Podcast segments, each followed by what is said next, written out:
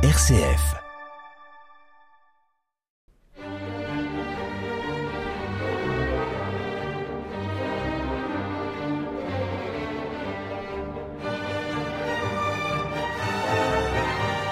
Bonjour et bienvenue sur l'émission Les Pierres racontent.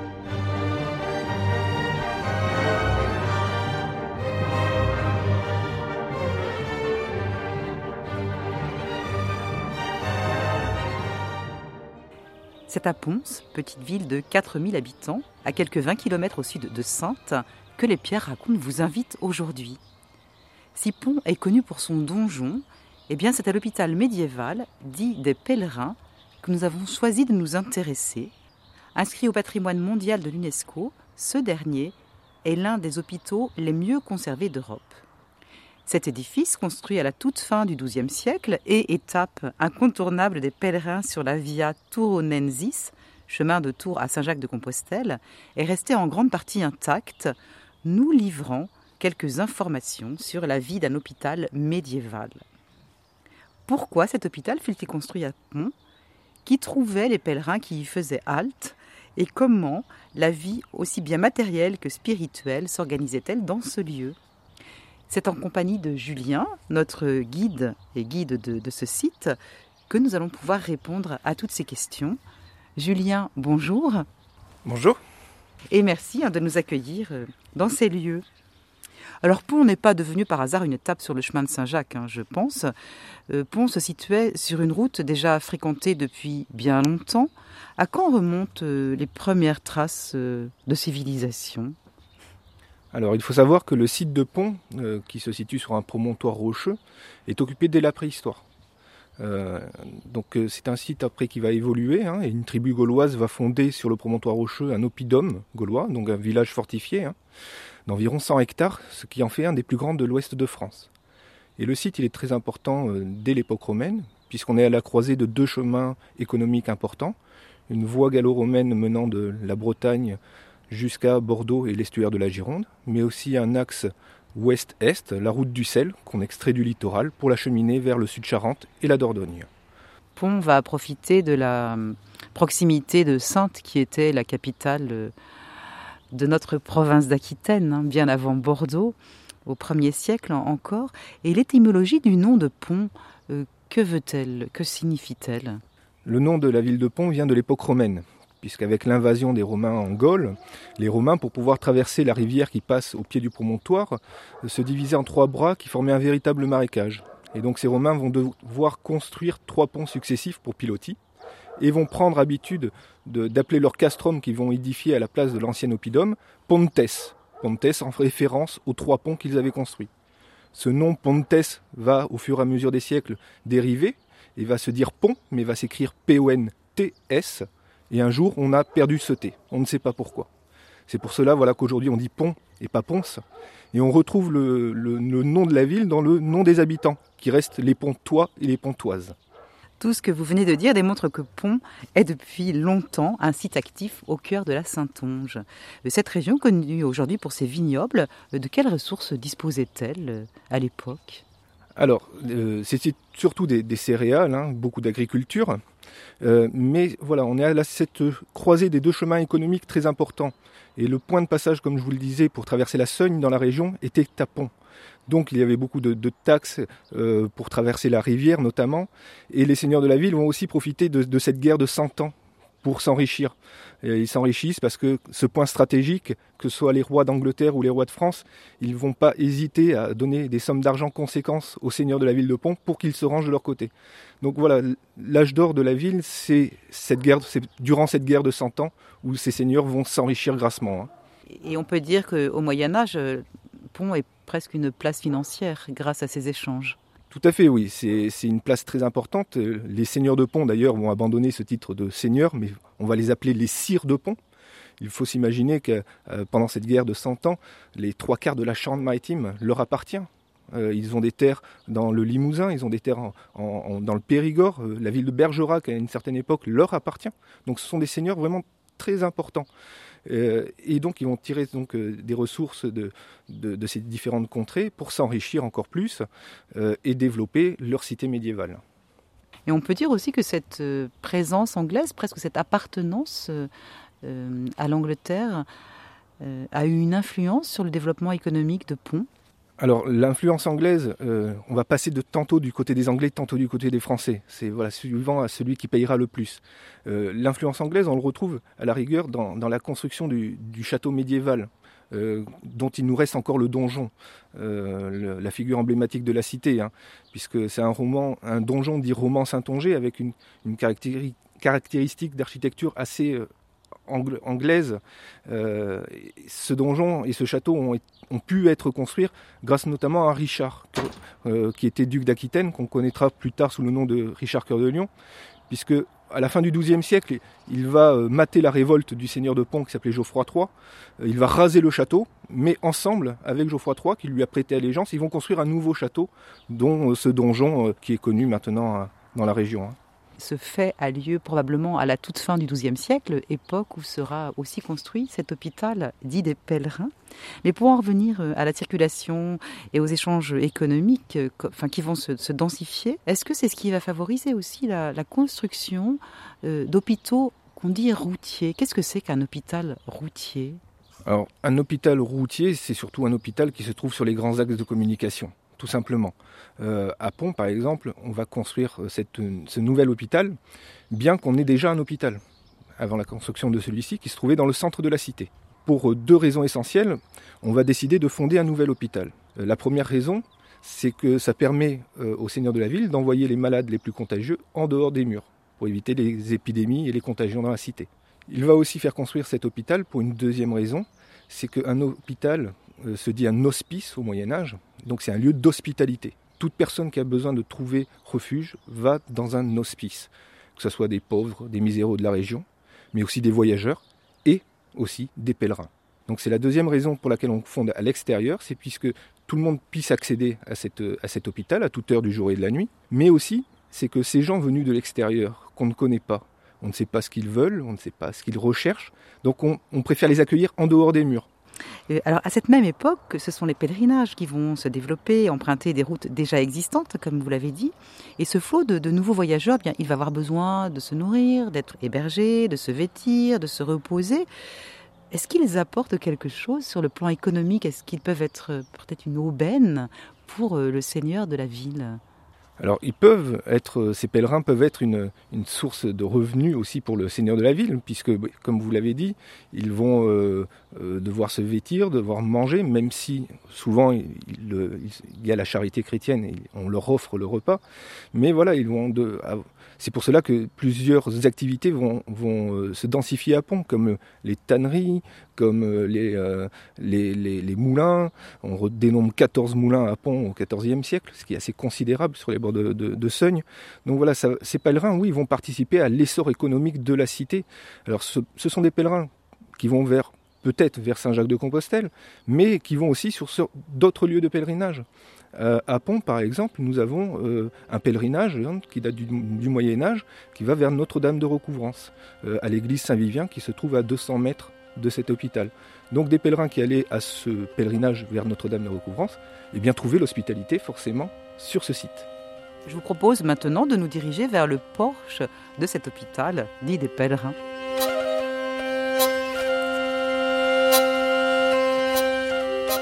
nous voilà devant cet immense porche qui enjambe une rue, euh, deux bâtiments dont l'un a disparu en partie, euh, l'encadre.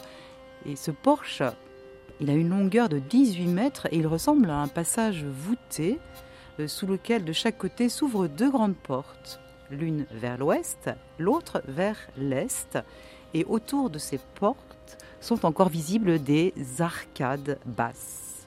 Pouvez-vous, Julien, nous dire pourquoi ce porche est aussi long, euh, voire euh, aussi large? Était-ce pour accueillir? Était-ce pour enjamber la route? Alors tout à fait. Et le porche, il est au-dessus de la voie antique, de cette voie antique, hein, encore une fois, qui reliait les pays de la Loire jusqu'à Bordeaux et l'estuaire. On est au-dessus de cette voie antique, donc on a la largeur de cette voie antique, et ce porche permettait aussi eh d'accueillir les gens. c'est souvent sous cette voûte qu'on euh, on distribuait tout ce qui était repas quotidien. Euh, et c'est pour cela que le, tout le long de ces voûtes, hein, de part et d'autre, on a des bancs de pierre qui permettaient de s'asseoir. Et hum, il y a aussi ces niches. Alors, on a l'impression de voir des, des enfeux dedans, qui font penser à des sarcophages. Euh, est-ce que ça a une fonction aussi? Alors, vous avez dit le mot, hein, c'est bien des enfeux. C'est-à-dire que c'est la chambre funéraire de l'époque. Et aujourd'hui, on en a sept tout autour de la voûte. Donc, ces enfeux, bien sûr, permettaient de recueillir le corps des morts, euh, le temps à la population de venir se recueillir, mais aussi le temps de, creuser, le, on va dire, le, trou, la tombe de, ce mort. Et une fois, euh, quelques jours passés, on enlève le corps de ce mort pour aller l'enterrer.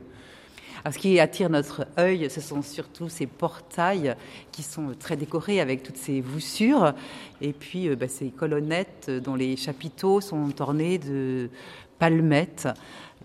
Ce qui étonne, c'est que ce sont beaucoup de, de motifs euh, géométriques. Est-ce que c'est un motif régional? Alors c'est ce qu'on appelle de l'art roman saintongé, où dans cet art roman saintongé, effectivement, on va retrouver beaucoup de végétaux, mais aussi beaucoup de formes géométriques et certaines fois des formes mauresques hein, euh, qui nous sont restées. Ici, voilà, on va avoir des, feuillages surtout dans les, sur les colonnes, dans les chapiteaux des colonnes, et on va avoir ces formes euh, géométriques avec des pointes de diamants ou alors des dents de scie dans les voussures. Et les deux portails sont d'ailleurs euh, presque symétriques hein, dans leur décoration. Et oui, alors ils sont presque symétriques, mais grâce à ces deux portails, on peut voir la construction plus tardive de la salle à l'ouest et du portail de l'ouest, puisque sur le premier portail à l'est qui donne sur l'ancienne église, toutes les colonnes n'ont pas un chapiteau sculpté. Et les formes, euh, donc dans les voussures, euh, formes géométriques et les feuillages sont assez simples. Tandis que sur le portail à l'ouest, qui donne sur la salle des malades, eh bien, on peut voir que là, toutes les colonnes ont des chapiteaux sculptés. Et c'est beaucoup plus travaillé, beaucoup plus finement ciselé. Ce qui nous laisse penser que normalement, si on avait construit la voûte et les deux portails à la même époque, normalement, on aurait fait la même chose de part et d'autre. Donc là, on voit quelques différences qui nous permettent de voir peut-être une construction plus tardive de la salle à l'ouest, la nouvelle salle des malades. Donc sous ce porche, il y a également cette voûte avec une croisée d'ogives. Et puis sur un des chapiteaux, nous voyons un symbole assez curieux. Je crois que c'est une anguille.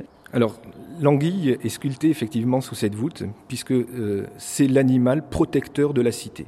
Il, existe une légende ancienne hein, euh, qui raconte que, voilà, que l'anguille est devenue le, symbole protecteur de la ville. Et si elle est gravée ici sous, sous cette voûte, ce n'est pas un hasard, puisqu'il faut s'imaginer qu'au XIIIe siècle, nous sommes en plein milieu des champs. Nous ne sommes protégés ni par les remparts du château, ni par le donjon. Nous sommes environ 1 km 200 en dehors des murs. Nous ne sommes entourés voilà, que de champs. Donc l'animal a été sculpté ici sous cette voûte pour protéger tout simplement l'établissement. Eh bien, je vous invite maintenant à pousser la porte ouvrant sur la salle de l'hôpital, hein, cette euh, porte orientée à l'ouest. Mais grosse surprise, hein, cette pièce qui fait 24 mètres euh, de longueur, 15 mètres de largeur, divisée euh, en trois vaisseaux. C'est surtout la charpente qui est tout en bois hein, qui nous impressionne. Quelques fenêtres euh, également en hauteur donnent un peu de lumière. Mais à quoi ressemblait cette pièce au Moyen Âge? Est-ce qu'elle était comme ça? Est-ce qu'elle a subi des modifications? Eh bien, on a presque une vision comme au XIIIe siècle. C'est-à-dire qu'on avait une grande salle, comme vous l'avez dit, ouverte, hein, avec trois, trois, nefs à peu près, avec une hauteur de charpente comme on peut le voir aujourd'hui, mais à l'origine, il n'y avait que des ouvertures situées côté sud, des petites ouvertures en plein cintre qui permettaient de capter le plus de lumière possible à l'intérieur de la salle, mais aussi elles sont situées, ces ouvertures, bien en hauteur pour éviter que l'air n'aille directement sur les personnes à l'intérieur, puisque à cette époque, il n'y a pas de vitrail non plus. Juste une dernière question à propos de cette charpente, puisque on, l'a dit, euh, à trébucher, ce qui serait euh, aussi une particularité de Cluny. Que vient faire cette particularité euh, ici? Alors oui, cette charpente, il faut savoir déjà qu'elle est unique dans la grande nouvelle région aquitaine aujourd'hui. Et on n'en trouve que très peu de ce style en France. C'est une charpente dite à chapelet, ou par empilement, ou à longue futée. C'est-à-dire qu'à l'origine, il n'y a pas de, cheville, elle n'est pas chevillée, euh, il n'y a pas de clou bien sûr, et tout est fait sur une répartition des poids sur les murs sud, nord, et c'est pour cela aussi qu'on a ces gros piliers aujourd'hui qui se terminent par des plus petites colonnes, puisque ces poutres viennent s'appuyer sur ces piliers. Je prends toujours l'image que cette charpente, c'est comme un grand château de cartes. Si vous enlevez la moindre petite poutre, vous risquez d'avoir une grande partie qui s'effondre.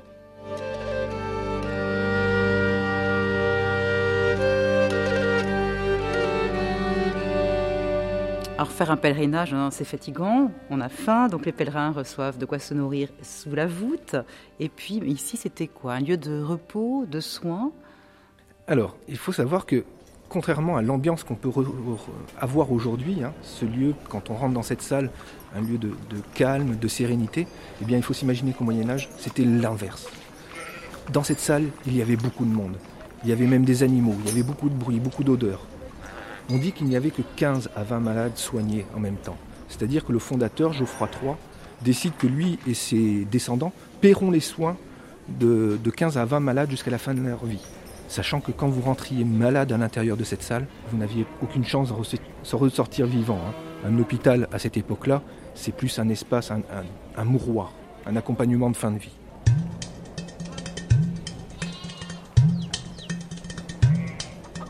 Donc ces malades, ils étaient euh, séparés de ces autres personnes par des systèmes de tenture ou de paravent. Euh, mais autour d'eux, voilà, il y avait de la vie, il y avait des pèlerins, des voyageurs, des animaux, euh, il y avait même des filles de joie souvent dans les hôpitaux. Voilà, c'était vraiment un véritable lieu de vie. Alors ce lieu ne devait pas être très confortable, il devait faire un froid de, canard en hiver. C'était pas un lieu finalement hospitalier, puisque ces malades n'étaient pas dans des lits comme on peut voir aujourd'hui en exposition, mais ils étaient à même le sol, sur des fourrages ou sur des paillasses. Il n'y avait aucun système de chauffage, pas de cheminée et pas non plus de système de bras zéro, sinon on aurait retrouvé des résidus dans les poutres. Donc c'est un hôpital pour les pauvres et les miséreux à l'origine, donc on ne va pas non plus engager beaucoup de frais pour le confort de ces malades. Je, reviens sur ces ouvertures. Euh, est-ce qu'il y avait un moyen euh, d'empêcher le froid de rentrer ou par des couvertures ou des pots? Alors au XIIIe siècle, on pouvait utiliser des, vessies ou des panses de porc qui sont des, matières assez translucides et qui laissaient quand même passer la lumière et essayer de conserver le peu de chaleur à l'intérieur de la salle. Concernant l'intendance, donc, qui euh, assurait bah, les repas, des, peut-être des malades également, des, des, pèlerins de passage? Alors, il y avait tout d'abord euh, ce qu'on appelle le prieur de l'hôpital neuf. Le prieur de l'hôpital neuf, c'était, on pourrait dire aujourd'hui, entre guillemets, le, directeur de, l'établissement. Et c'est lui voilà, qui dirigeait cet établissement.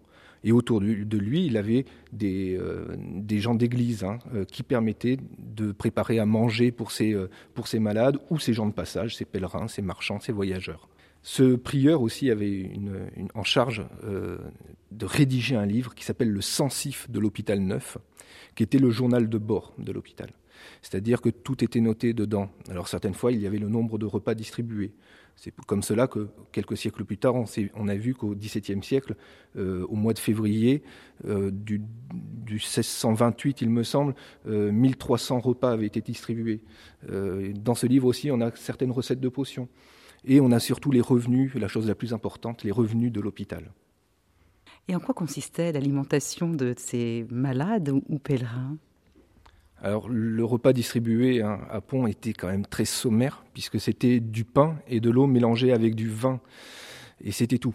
Euh, cette nourriture, euh, elle était euh, disponible entre guillemets grâce aux dons de la population faits à cet hôpital, à cette œuvre de charité. Euh, au Moyen Âge, il est très important de, pouvoir sauver son âme. Et qu'on soit riche ou qu'on soit pauvre, eh bien, on donne à des œuvres, que ce soit des églises ou des hôpitaux de ce genre. Bien, deux petites salles avec euh, des ouvertures euh, plein cintre sur le côté. à quoi servaient-elles alors, euh, on a effectivement deux salles hein, à l'ouest de, cette, grande salle, qui donc sont apparues fin 16e, début du 17e. Sur la gauche, on, voit apparaître la tisanerie, l'endroit où on va préparer les potions pour les malades à l'intérieur de la salle, et où on voit apparaître la première et la seule cheminée finalement de l'établissement. Et sur la droite, on avait une autre salle. C'était un, genre de, lazaret, c'est-à-dire que les malades les plus contagieux, on les enfermait dans cette salle pour éviter les cas d'épidémie à l'intérieur de l'hôpital. Nous empruntons maintenant une petite porte à l'ouest.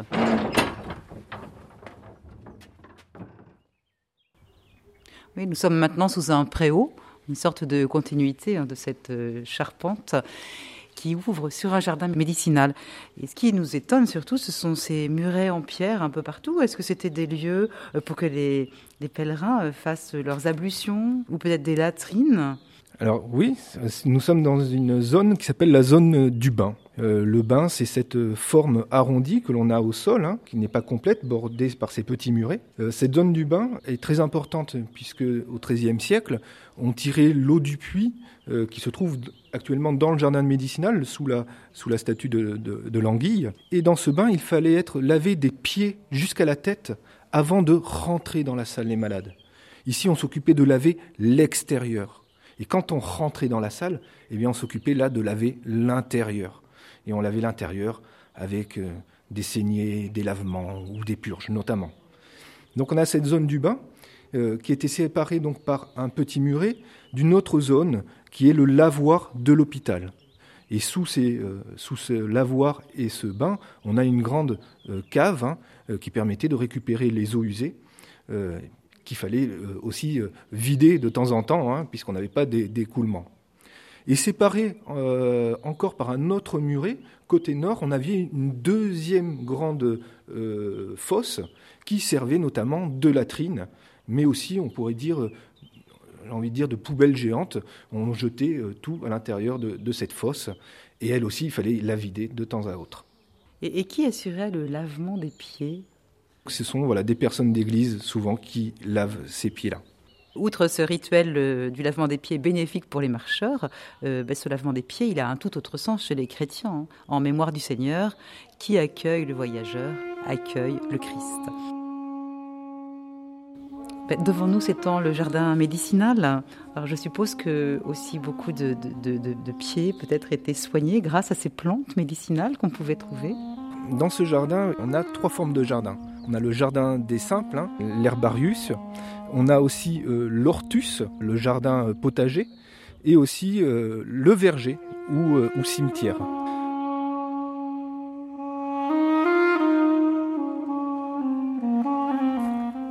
Nous pouvons retourner vers le porche. Donc nous nous trouvons de nouveau sous la voûte, le village est derrière nous, et à gauche cette porte qui mène à l'église. Hélas, il subsiste peu de choses de cette église. Que lui est-il arrivé? Pourquoi a-t-elle été détruite alors que l'hôpital a été épargné? Bien malheureusement, bien cette église fut partiellement détruite pendant les guerres de religion et notamment au milieu du XVIe siècle. Euh, elle a perdu sa toiture à cette époque-là, mais on y célébrait toujours les messes euh, à ciel ouvert donc. Et puis au fur et à mesure des siècles, eh bien, euh, on va abandonner euh, les rituels dans cette église. Les pierres vont servir malheureusement à la construction des maisons dans la cité et, aux alentours. Et si bien effectivement qu'aujourd'hui, eh bien, il ne reste plus rien de cette ancienne église, juste deux pans de mur de, l'église. Hein. Une notion tout à fait importante que vous évoquiez tout à l'heure, euh, Julien, c'était la vertu de la charité. Et pourquoi cette vertu, elle était si importante euh, à l'époque médiévale? Alors à cette époque, il est très important de pouvoir sauver son âme.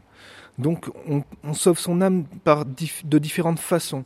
Euh, les plus riches peuvent créer à la, fondation d'un hôpital ou, la, construction d'une église. Mais même les plus pauvres euh, doivent sauver leur âme. Et même s'ils n'ont pas grand-chose, eh bien, ils vont faire des dons euh, à des œuvres de charité, comme un hôpital ou même à l'église. Ça peut être le peu d'argent qu'ils ont, mais souvent ça peut être des céréales, ça peut être de la nourriture. Voilà, cette notion de sauver son âme est très importante. Et d'ailleurs, c'est comme cela aussi qu'on a développé les lieux de pèlerinage, puisque là aussi, faire un, chemin de pèlerinage est fait pour sauver son âme. Mais quelle valeur avait le pauvre, euh, l'errant? Que représentait-il? Eh bien, il représentait tout simplement une personne à qui on pouvait donner assistance. Il était important euh, pour ces, plus riches de, leur porter une aide, encore une fois, pour sauver leur âme. Être enterré aussi à proximité, c'était un gage de repos euh, éternel. C'est pour ça qu'il y a des personnes euh, enterrées à proximité de ce porche. Effectivement, le fondateur, Geoffroy III, euh, donc qui a fondé cet hôpital pour sauver encore une fois son âme et l'âme de sa famille, est enterré sur ce site. Mais ses descendants aussi vont être enterrés pour le, pour le repos de leur âme, puisque ils ont suivi la lignée du fondateur de cette œuvre de charité. Aussi, nous comprenons bien pourquoi ce lieu euh, méritait l'appellation lieu le plus pacifique de la ville. Un grand merci à vous, Julien, d'avoir fait revivre cet hôpital. Nous nous sommes presque sentis bien des pèlerins, à défaut d'être des nécessiteux, parmi d'autres. Eh bien, je vous remercie de, votre venue Et je vous invite à, contacter l'Office de tourisme pour découvrir voilà, cet hôpital des pèlerins. Merci à vous Philippe à la réalisation. C'était Les Pierres racontent à l'hôpital dit des pèlerins de Pont en Charente-Maritime.